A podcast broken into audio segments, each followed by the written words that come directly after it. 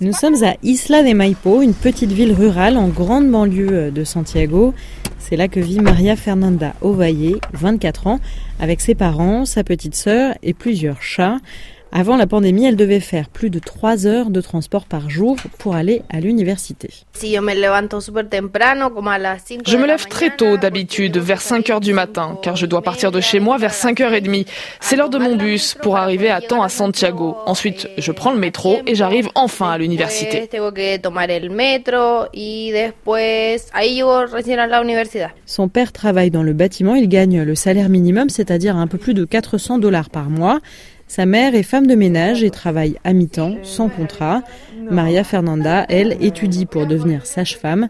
Mais malgré euh, les faibles revenus de ses parents, elle n'avait pas d'assez bonnes notes pour étudier gratuitement alors elle a dû s'endetter pour accéder à l'université. Je vais devoir rembourser environ 30 millions de pesos et même si j'ai eu accès à ce crédit, je dois aussi payer l'université tous les mois car l'emprunt n'est pas assez élevé.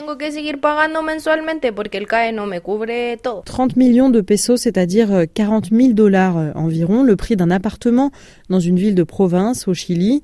En plus de ça, Maria Fernanda doit payer plus de 200 dollars tous les mois à l'université.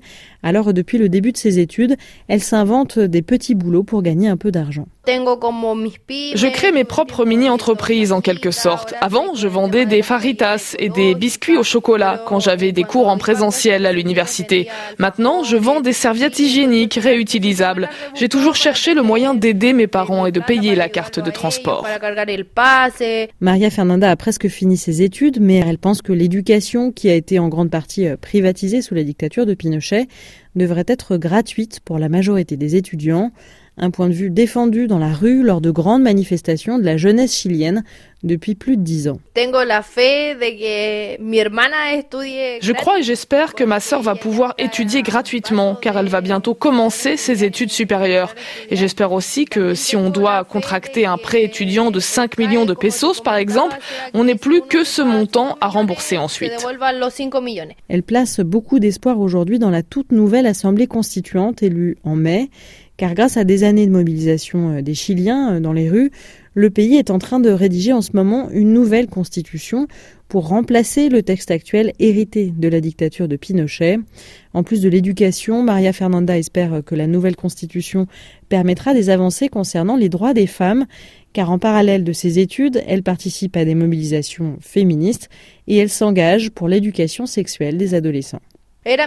Depuis ma première année à l'université, depuis que j'étudie l'obstétrique, j'ai sept objectifs en tête. J'ai déposé un projet auprès de mon université récemment pour promouvoir une éducation sexuelle féministe et j'ai proposé de réaliser des interventions, des conférences sur l'éducation sexuelle. En attendant que son projet se concrétise, elle a créé un compte sur les réseaux sociaux pour informer les femmes de sa commune sur leurs droits, sur la santé sexuelle ou encore sur le genre. Justine Fontaine, Santiago, RFI.